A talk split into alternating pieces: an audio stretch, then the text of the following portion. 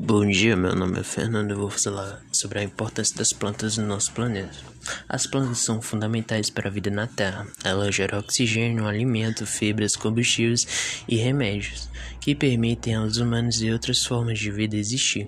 Elas também são essenciais para o controle de temperaturas da Terra e o equilíbrio e dinâmicas da água no planeta.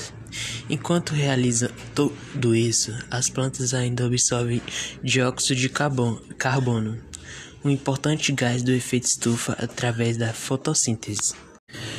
Bom dia, meu nome é Fernando e vou falar sobre a importância das plantas no nosso planeta. As plantas são fundamentais para a vida na Terra. Elas geram oxigênio, alimento, fibras, combustíveis e remédios, que permitem aos seres humanos e outras formas de vida existir. Elas também são essenciais para o controle de temperaturas da Terra e o equilíbrio e dinâmicas da água do planeta. Enquanto realiza tudo isso, as plantas ainda observam dióxido de carbono, o importante gás do efeito estufa, através de fotossíntese.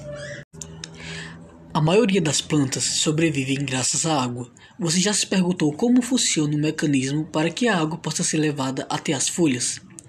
A água é transportada pelas plantas da raiz até as folhas por meio do xilema, um tecido condutor. Quando chega às folhas, a água sai dos elementos condutores e passa para o mesófilo das folhas.